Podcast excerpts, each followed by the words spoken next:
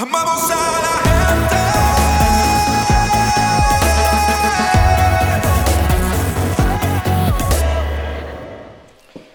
Amado Dios les bendiga.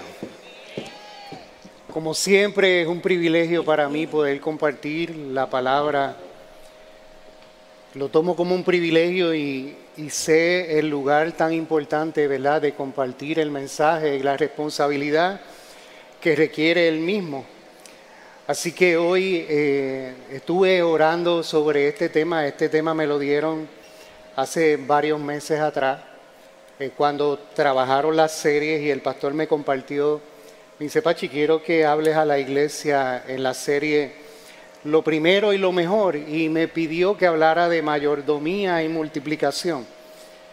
Y para mí es un tema que me apasiona, un tema que me encanta. Gracias. Por cierto, Quiero aprovechar para felicitar a todos los graduandos, a todos los que se graduaron. Tuve el privilegio de estar eh, este fin de semana en la Universidad Interamericana en Aguadilla. Valeria, una de las estudiantes de la academia, se graduó magna cum laude. También la novia de Cristian Lagares se graduó. Y sé que hay muchos otros que se graduaron y yo quisiera que la iglesia le diera un fuerte aplauso a estos profesionales que son el futuro de nuestra isla, el futuro de nuestro país. Qué bendición, y fueron muchos, amados, fueron muchos los que se graduaron. Qué bendición tener, ¿verdad? Jóvenes que entregan su vida porque quieren bendecir este país y también bendecir el cuerpo de Cristo.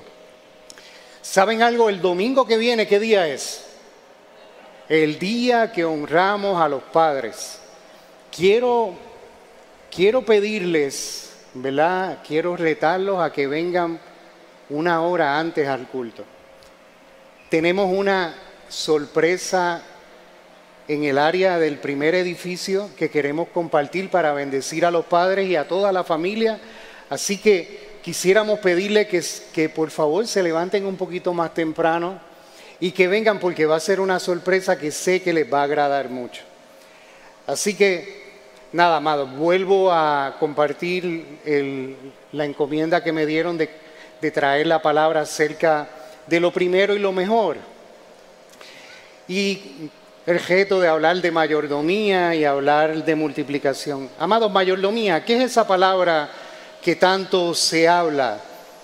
La mayordomía es la responsabilidad que tiene cada uno de nosotros, cada cristiano, con la administración de los bienes que Dios nos confía.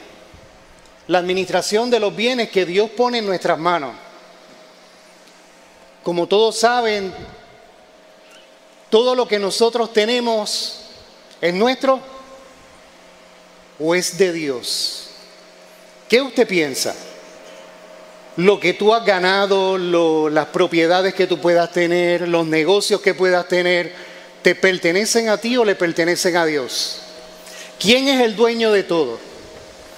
Y yo quiero invitarlos a ir a la palabra para que lo podamos descubrir, para que no se piense, ¿verdad?, que, que de dónde ahora el pastor está sacando esto.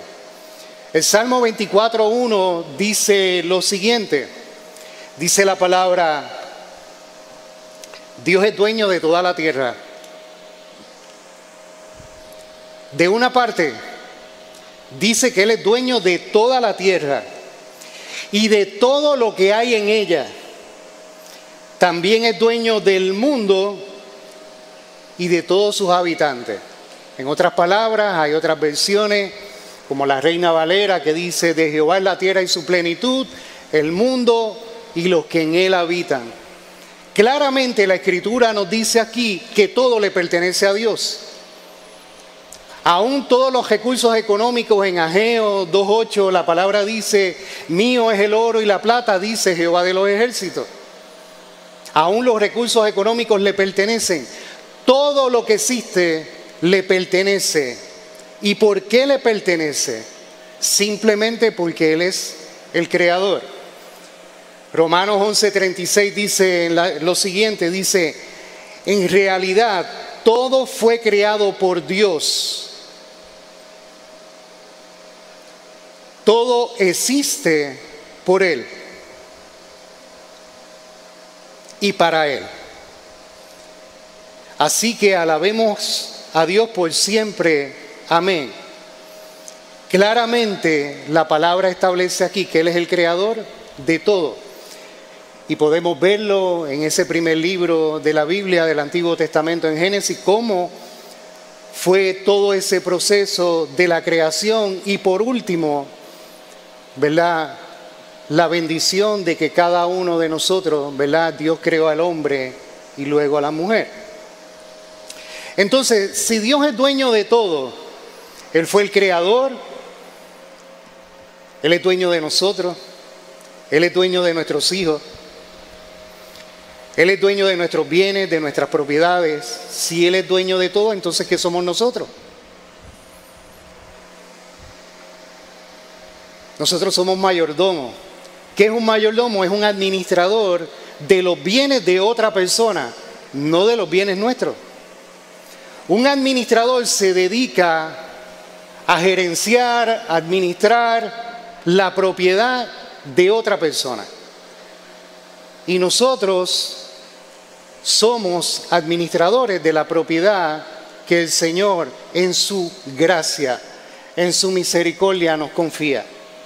Miren, hay una parábola en Mateo 25 del 14 en adelante que nos hace ver esto más claramente. Esta parábola dice acerca del reino de los cielos que el Señor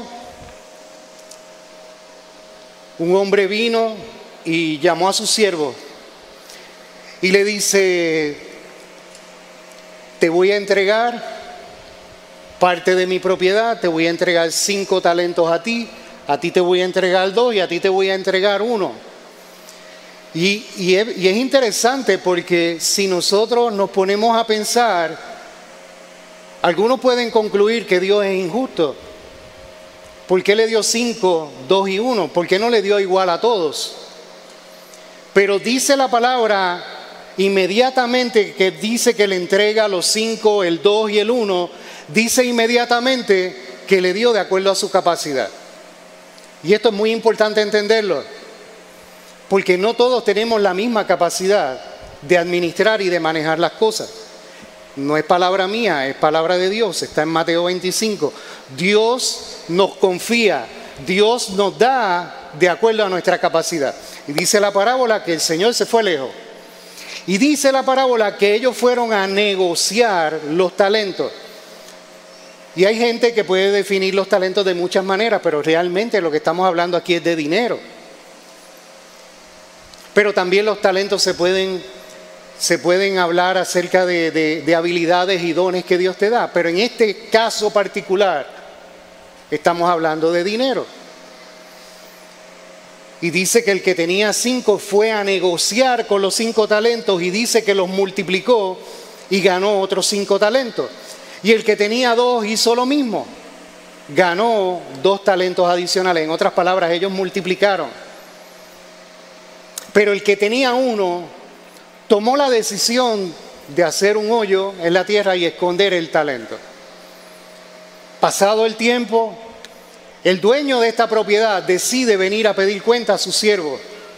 Y al que tenía cinco lo llama y le pide cuentas. ¿Qué hiciste con los cinco talentos que te di? Y él le dice, Señor, invertí los cinco talentos, los negocié y gané otros cinco talentos. Y el Señor le dice lo siguiente. El Señor le llama buen siervo, bueno, buen siervo y fiel.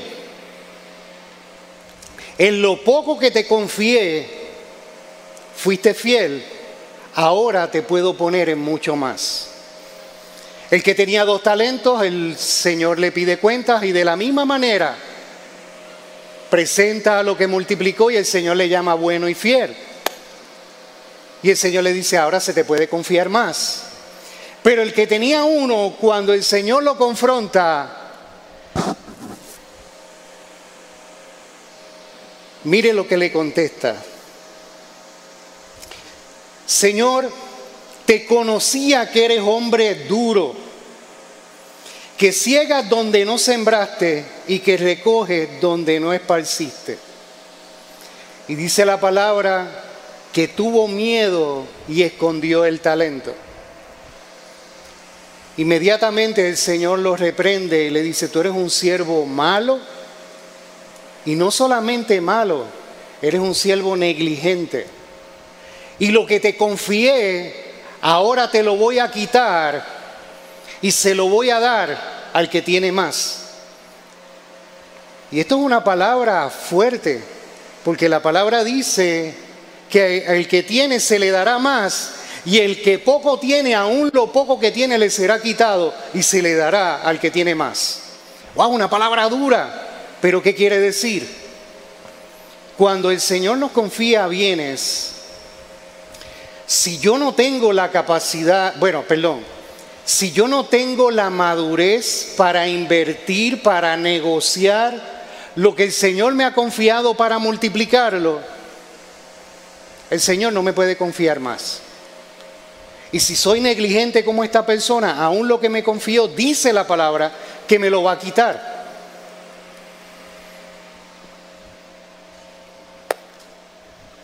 Ciertamente es una palabra extremadamente fuerte. Aquí el Señor habla con toda la autoridad y nos deja saber las consecuencias si no se trabaja con diligencia y con valentía.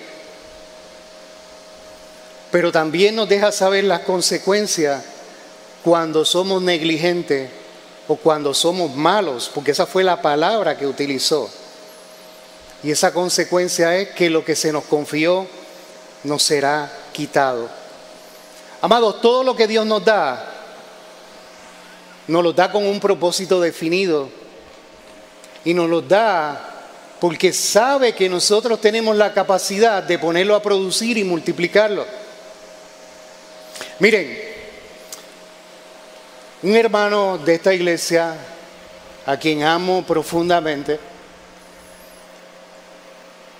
hace unos años atrás, él va a mi oficina y me dice, quiero una reunión contigo.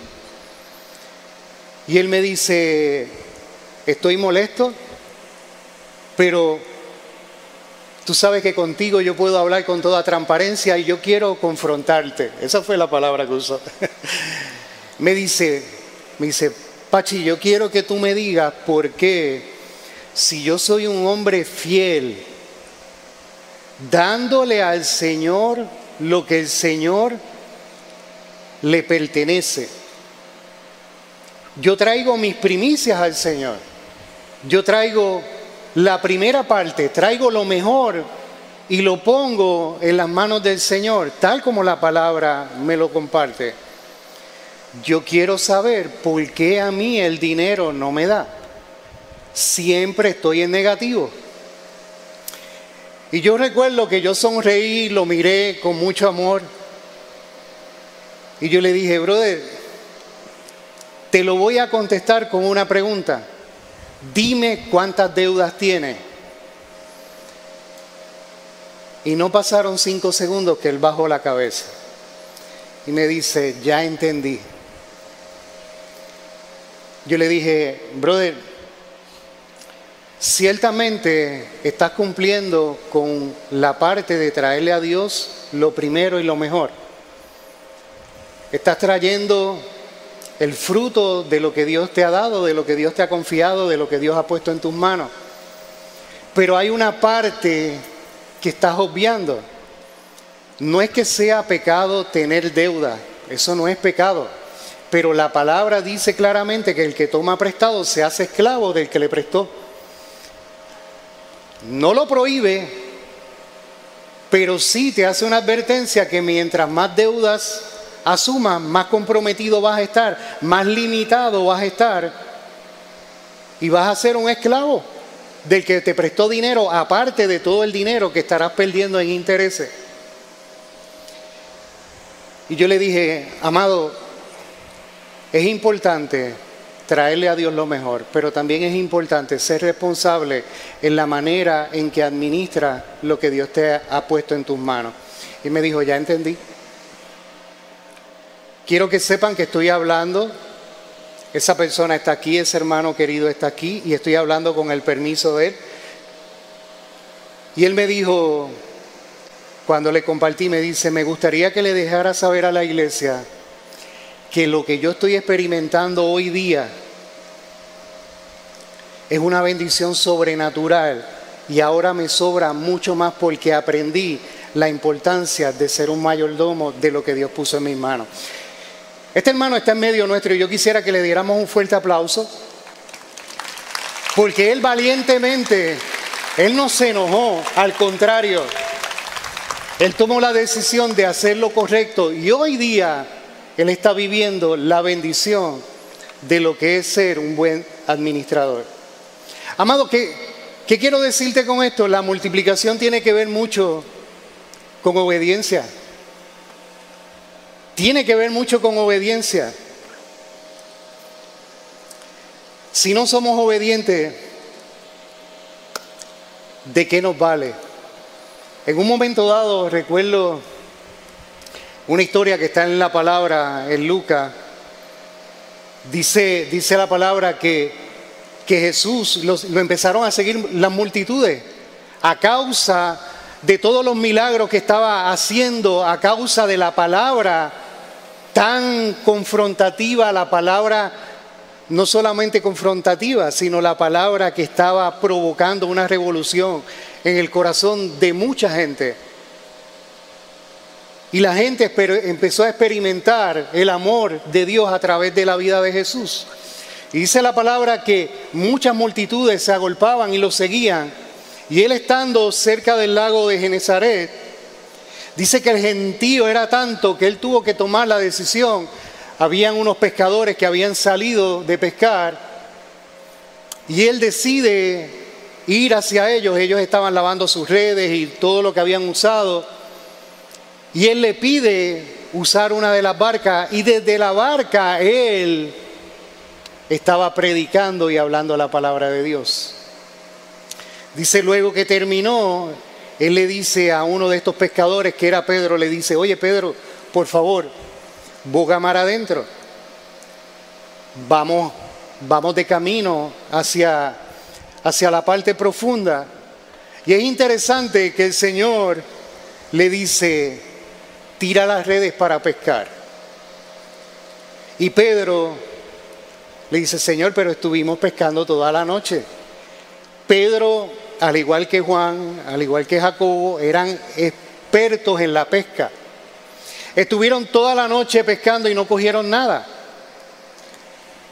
Pero el Señor le dice, tira la red para que pesque. Y obviamente, imagínese usted y póngase en el lugar de Pedro yo soy pescador y yo sé cuando hay peces y cuando no hay. Eso depende de muchas cosas, depende de la luna, depende de que si es menguante, depende de muchas, de la profundidad, depende del tipo de suelo, depende de tantas cosas, aparte de las carnadas que uno usa.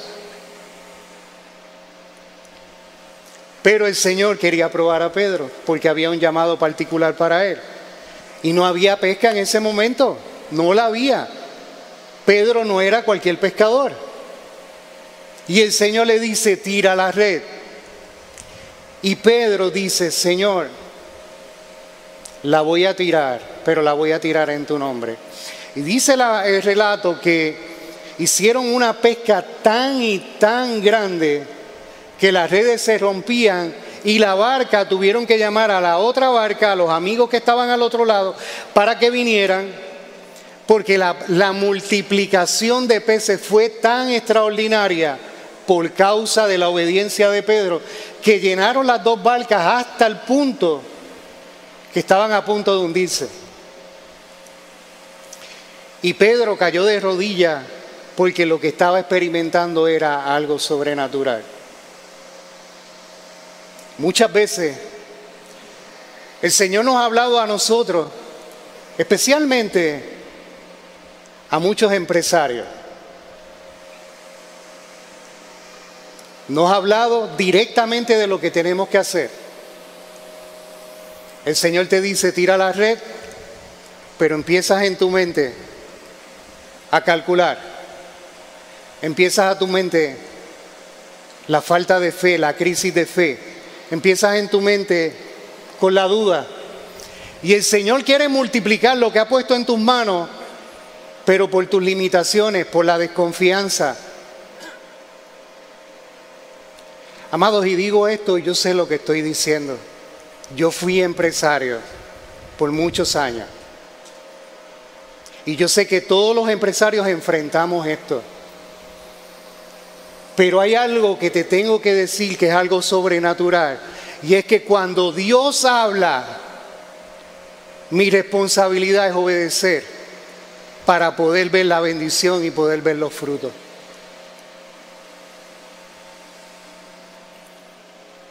Pero esto no aplica solamente a los empresarios, esto aplica a cada uno de nosotros en lo que Dios nos ha confiado.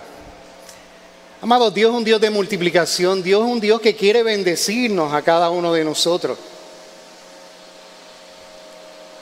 Dios donde no hay nada puede crear mucho. Dios toma el vacío como era el momento de esa barca y lo puede llenar hasta sobreabundar. Pero tenemos que ser como Pedro.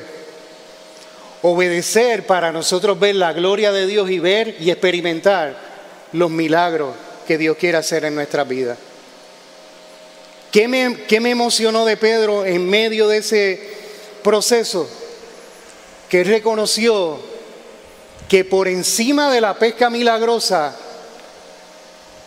lo más importante era reconocer al Señor, honrar al Señor. En otras palabras, le dio el primer lugar y se postró delante de él. Amados, el Evangelio del Señor, el Evangelio de Cristo tiene el poder de transformar la escasez en abundancia y que la siembra nuestra sea multiplicada. En otras palabras, Dios nos enseña cómo tener una vida próspera. Y usted puede pensar, wow, pastor, pero usted está hablando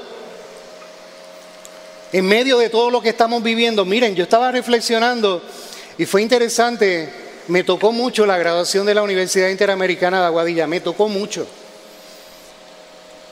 Porque uno de los exponentes, uno de los catedráticos cuando empezó a hablar, en todo, bueno, no solamente él, yo, todos los que hablaron, pero él específicamente todo el tiempo estuvo honrando a Dios. Me impresionó cómo honraba a Dios. Y él hablaba de los momentos que nos ha tocado vivir, que son tan y tan fuertes. Porque nos ha tocado vivir momentos tan duros como huracán María, terremotos, pandemia, pero cuando miramos lo que estamos viviendo en nuestro país a través del gobierno, la inflación que estamos viviendo, ¿a quién no ha tocado la inflación? ¿Cómo les ha ido con la gasolina? Está duro, ¿verdad? Se duplicó lo que antes le echaba al tanque. La inflación, la criminalidad, es impresionante ver, lamentablemente, no puedo decir todos, pero muchos políticos que han estado defraudando la vida de cada uno de nosotros, muchos que se puso la confianza en ellos y le dimos el voto. Ciertamente nuestra isla está viviendo un tiempo bien difícil. Y a veces culpamos los que se montan en un avión y se van. Eso no nos corresponde a nosotros, juzgar al que se va. Pero sí yo te puedo decir algo. No paraba de emocionarme allí en medio de la adoración porque si usted estuvo pendiente a lo que estuvo usted cantando, se estaba hablando de tormentas, de las tormentas que estamos viviendo Y nosotros declarábamos con nuestra boca que no vamos a temer. Y al final me gustaba porque decía que en mi vida Él ha sido bueno. Dios siempre ha sido bueno. Siempre. Aún en medio de los tiempos que estamos viviendo, Él sigue siendo bueno. Yo creo que a ninguno de nosotros nos ha faltado nada. Él ha sido fiel y Él promete que seguirá siendo fiel. Ahora, amado, también hay otros tipos de multiplicación. Yo quiero que vayas conmigo a la palabra en Proverbios 3 del 9 al 10 para que tú veas la importancia de esta multiplicación. Dice la palabra, honra al Señor con qué? Con tus riquezas, que realmente no son nuestras, son de Él. Pero lo que quiere decir es con las riquezas que Él te ha confiado, con los bienes que Él te ha confiado. Y dice, y con los primeros frutos de tus cosechas. En otras palabras, con las primicias de todos tus frutos, con las primicias de tu trabajo, con las primicias de lo que te gana con los negocios. Dice el Señor, dice la palabra, que honremos al Señor. ¿Qué significa honrar? Honrar es reconocer quién es Él y como les compartí ahorita, Él es el creador y Él es el dueño de todo. Dice que lo honremos con nuestros bienes y primicias, con todos esos primeros frutos. Y miren la promesa tan particular que dice, si nosotros hacemos esto, si honramos al Señor con nuestros bienes, con nuestros primeros frutos, dice la palabra, y así estarán repletos tus graneros, tus almacenes y rebosante tus depósitos de vino. En otras palabras, amado, me encanta que por lo menos uno dice amén. Porque hermano, si usted no entiende esto, aquí Dios le está diciendo, si usted es responsable con honrarme con lo que yo le doy, si usted es responsable honrándome con qué? Con los bienes que te, que te doy. Y si eres responsable honrándome con las primicias de todos los frutos, yo te haré sobreabundar tus almacenes. Esa es la promesa que está establecida en la palabra. Y dice que va a ser rebosante tal como la pesca que estaba a punto de reventar. La palabra dice en Lucas 6, 38, dice, den a los demás y ustedes también recibirán. Den a los demás y ustedes también recibirán. Aquí vemos una instrucción también ligado a una promesa. En la medida que nosotros demos, que seamos generosos con el necesitado, dice la palabra, que también vamos a recibir más. En otras palabras, va a haber multiplicación. Dice, se les dará una cantidad mayor a la que puedan contener en su regazo. Aunque se le haya agitado y apretado al máximo, siempre se rebosará porque con la misma medida que ustedes midan a los demás, Dios los volverá a medir a ustedes. En otras palabras, Dios está atento en cómo nosotros manejamos lo que Él pone en nuestras manos.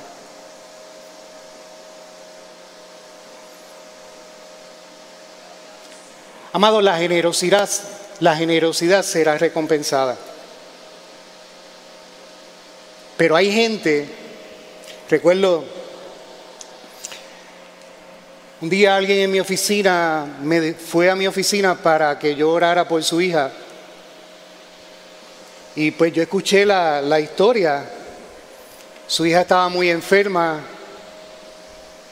Y él, luego que me dice que ore por la hija, él me dice, pastor, y estoy orando para que Dios me dé más para poder dar a la iglesia. Y yo con mucho amor, yo le dije, mira, no es la manera correcta de que primero Dios te dé para que tú dé, no, no es el corazón correcto. La palabra dice que de lo que Dios ya te ha dado, tú ejerza, ¿verdad? Y tú des de eso y entonces podrás recibir. Den a los demás y ustedes también recibirán. La palabra todavía va más allá y Jesús nos dice, hay más bendición en dar que recibir. Pero la gente, algunas personas por alguna razón esperan recibir primero para entonces poder dar. Pero esa matemática no funciona, amado. No es lo que Dios nos dice en la palabra. Ahora, ¿cómo nosotros debemos dar? Vamos claro. Mira lo que dice 2 Corintios 9 al 7. Segunda de Corintios 9 al 7 dice, cada uno de como propuso en el corazón, no con tristeza ni por necesidad, porque Dios ama al dador alegre. ¿Qué significa? Cada uno de como decide en el corazón. Dios me va a poner en el corazón lo que yo debo de dar.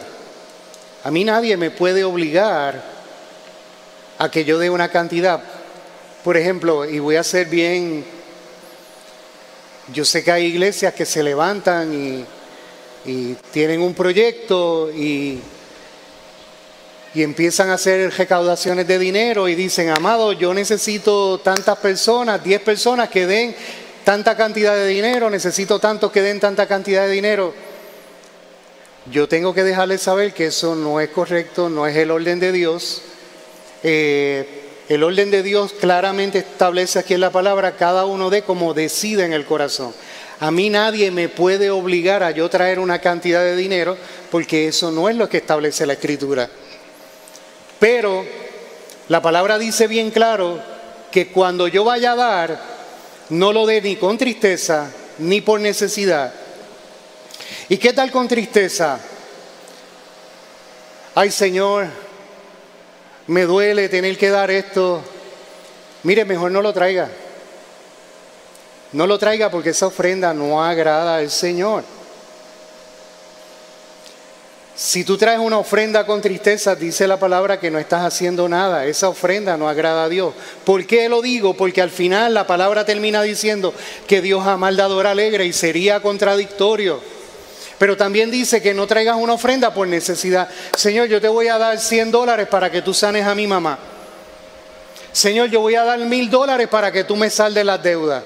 Para empezar, aunque Dios tiene la capacidad de saldarnos las deudas, pero Él no te las va a saldar. ¿Por qué? Porque estaría contradiciendo lo que les compartí ahorita. El que toma prestado se hace esclavo del que le prestó. Entonces, si tú decides tomar prestado y tomar prestado, yo no creo que Dios le va a saldar las deudas a todos, nos va a saldar las deudas a nosotros porque la responsabilidad es nuestra. Si no hemos sido buenos mayordomos con lo que Dios nos puso en las manos y hemos sido negligentes tomando prestado, pues no creo que Dios nos vaya a saldar las deudas. Y yo no puedo traer una ofrenda como un intercambio, como un trueque, como comprando el favor de Dios, porque eso no agrada al Señor.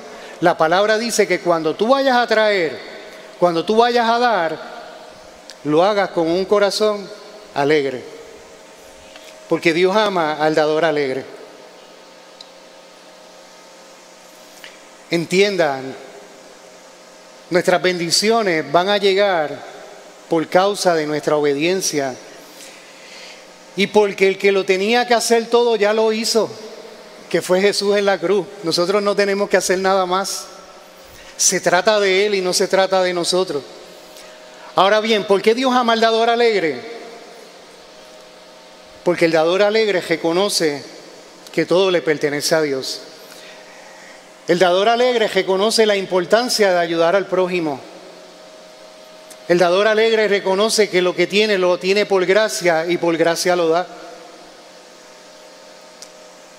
El dador alegre entiende que el Señor nos insta, nos inspira para que nosotros llevemos lo que ya hemos tenido por gracia, ese encuentro con Jesús, que otros lo puedan tener hasta los confines de la tierra. Y el dador alegre reconoce que es más importante hacer tesoros en los cielos que aquí en la tierra. Hay una palabra que a mí me encanta mucho en Proverbios 11, 24, 25 dice, perdón, en Proverbios 19, 17 dice, a Jehová presta el que da al pobre y el bien que ha hecho le será devuelto. Aquí hay una promesa. Cada vez que yo decido bendecir a una persona en necesidad, a un pobre, dice la palabra que Dios tiene un préstamo conmigo. Y dice que ese bien que yo hice de bendecir a una persona en necesidad, Él me lo va a devolver. Proverbios 19, 17. Todavía hay uno que me gusta mucho más. Proverbios 11, 24 al 25 dice, hay quienes reparten y les es añadido más. En otras palabras, hay gente que tiene el corazón tan generoso que son dados a bendecir y Dios los bendice mucho más. Pero hay quienes que tienen lo que es justo y vienen a pobreza. ¿Y qué es retener lo que es justo? Retener lo que es justo es lo que no te pertenece a ti. Retener lo que es justo es retener las primicias que son del Señor. Y la palabra dice que cuando nosotros retenemos, venimos a pobreza. Pero también termina diciendo, y esto es promesa, amado, el alma generosa será prosperada y el que saciare también será saciado. En otras palabras, amados, Dios quiere que nosotros seamos prósperos. Yo he tenido experiencias sobrenaturales. Dios ha puesto en el corazón de mi esposa y el mío bendecir familia con cosas que no son muy comunes, con cosas de valor. No lo voy a, no lo voy a decir porque no quiero ¿verdad? que nadie entre, pero hemos, estamos hablando de, de cosas de mucho valor. Y yo tengo que decirle que Dios nos ha bendecido mucho, mucho más de lo que nosotros hemos podido dar. Lo que siempre he procurado hacer es, si Dios me pide algo, entregarlo. ¿Hay algún problema en ser próspero? ¿Hay algún problema en querer tener probablemente más dinero? Amado, el problema no es el dinero, el problema es el amor al dinero. Pero el Señor quiere que tengamos vidas prósperas. Mira lo que dice Primera de Reyes, capítulo 2, del 1 al 3. Dice, llegaron los días en que David, el rey, iba a morir. Y llama a su hijo Salomón y le ordena diciendo, yo sigo el camino de todos en la tierra en otras palabras, me voy a morir. Y le dice, esfuérzate y sé hombre. Hijo, esfuérzate y sé hombre. Y estamos hablando de rey que en aquel tiempo era el rey más rico de todo el lugar. Y llama a su hijo y dijo, ya mi tiempo terminó porque ya Dios le había hablado te digo que te esfuerces y que seas hombre. Y le dice lo siguiente, por favor, escucha bien esto. Porque aquí hay un secreto, un misterio guardado, que si tú lo pones en práctica, tu vida va a cambiar de una manera sobrenatural. Dice, guarda los preceptos de Jehová tu Dios, andando en sus caminos y observando sus estatutos y mandamientos sus decretos y sus testimonios de la manera que está escrito en la ley de Moisés.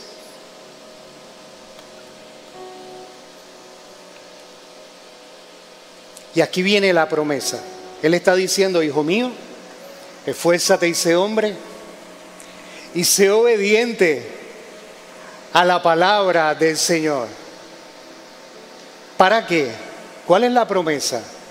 Si tú haces esto, si tú eres obediente a lo que te estoy diciendo de guardar la palabra, la promesa es que tú serás próspero en todo lo que hagas y en todo lo que emprendas. ¿Escuchaste? ¿Hay algo malo con querer ser próspero? No hay nada malo. Dios te quiere prosperar. Pero Dios te dice que si tú quieres ser exitoso, si tú quieres ser una persona de éxito, de, prosperidad, es importante que tú seas obediente. Entonces, si tú eres obediente, Él te hará prosperar en todo aquello que tú emprendas, en todo aquello que tú hagas. En otras palabras, amado, le vuelvo a recalcar la importancia de ser obediente al consejo de Dios. Ser obediente al consejo de Dios te da mucha autoridad y te da respaldo. Dice la palabra que Dios te planta junto a corrientes de agua y todo lo que haces va a prosperar. Lo dice en el Salmo 1, por cierto, se lo voy a compartir. Salmo 1 del 1 al 3. Dice, Dios bendice a quienes no siguen malos consejos ni andan en malas compañías, ni se juntan con los que se burlan de Dios. Dios bendice a quienes aman su palabra y alegres la estudian día y noche. Son como árboles sembrados junto a los arroyos. Llegado el momento, dan mucho fruto y no se marchitan sus hojas. Todo lo que hacen les saldrá bien. Amados, en conclusión, Dios quiere que nosotros vivamos una vida plena en Él. Que le amemos con todo nuestro ser y que amemos a nuestros semejantes.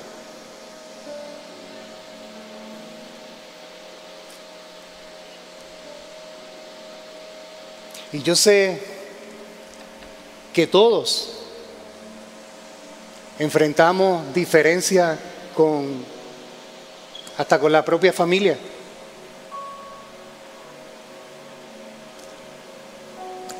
Enfrentamos problemas a veces con la persona más cerca.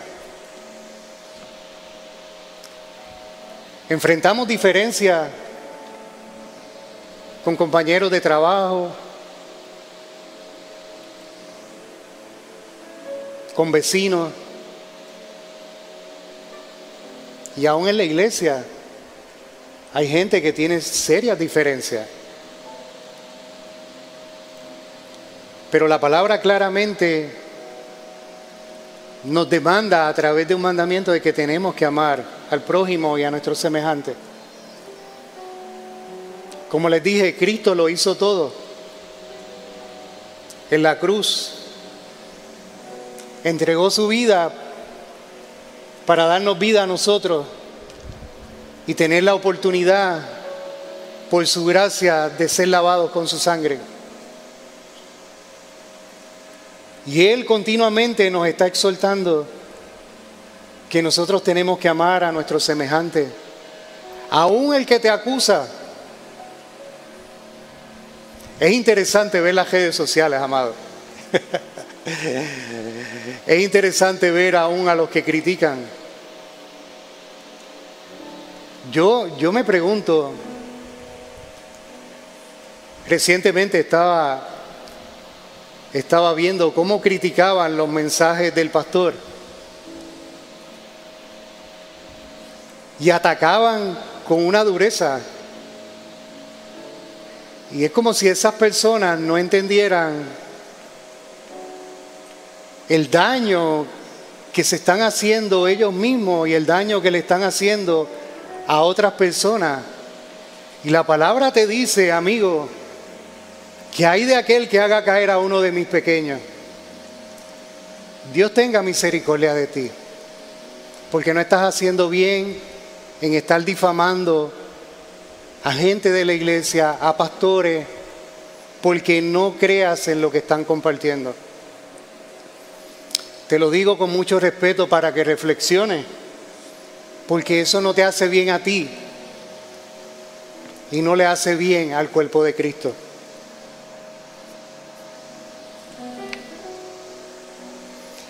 Amado, Dios quiere bendecirnos. Dios quiere confiarnos mayores bienes, mayores cosas, porque todavía el tiempo no ha terminado. Y el hecho de que Dios te bendiga va a bendecir a otra gente. Dios quiere bendecirte, prosperarte, pero es importante que entiendas la importancia lo, que es que cuando Él me confía todo eso, yo tengo que ser fiel con lo que Él me confíe y tengo que ser obediente. De esa manera voy a ver sobrenaturalmente la multiplicación de bienes y también milagros sobrenaturales. La palabra me dice, y termino con esto, que busque a Dios y su justicia, que busque el reino de Dios y su justicia y todo lo demás será añadido.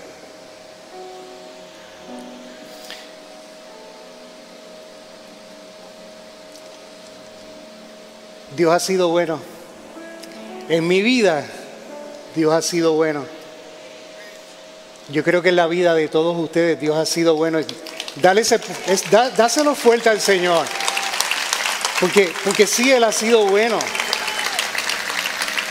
Él ha sido bueno. Y como cantábamos ahorita en medio de las tormentas, todo esto lo que provoca es que nos acerquemos más al Señor, que dependamos más de Él, que confiemos en lo que Él quiere hacer con nosotros.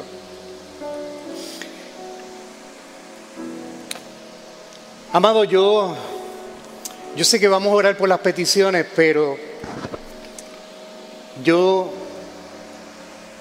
yo quisiera darle la oportunidad si hay alguien que no ha tenido la oportunidad de tener un encuentro con el Señor, un encuentro con Jesús, de entregar su vida al Señor, o si hay alguien que entiende que tiene algo que arreglar con el Señor, yo quiero darte la oportunidad y quiero quiero que con la iglesia podamos orar por ti. Por favor, inclinen su rostro, escudriñen en su corazón. Si hay algo que está dañado en el corazón, si hay algo que tenemos que arreglar, busca en tu corazón. Dile al Espíritu Santo que te muestre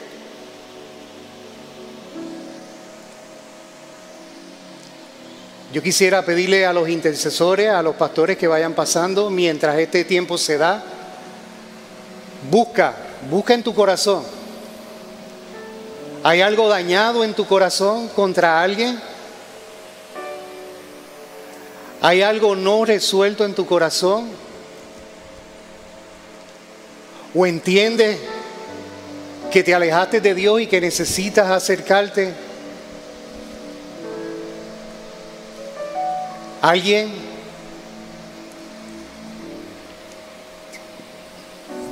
Yo quisiera pedirle, si hay alguien que tiene la necesidad de que oren por alguna condición de salud, por algún problema, ya sea matrimonial, un, problema de finanza, Dios es el dueño de todos los recursos.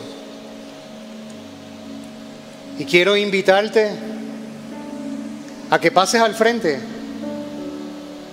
Los intercesores y los pastores están aquí al frente que con mucho gusto van a estar orando por ti.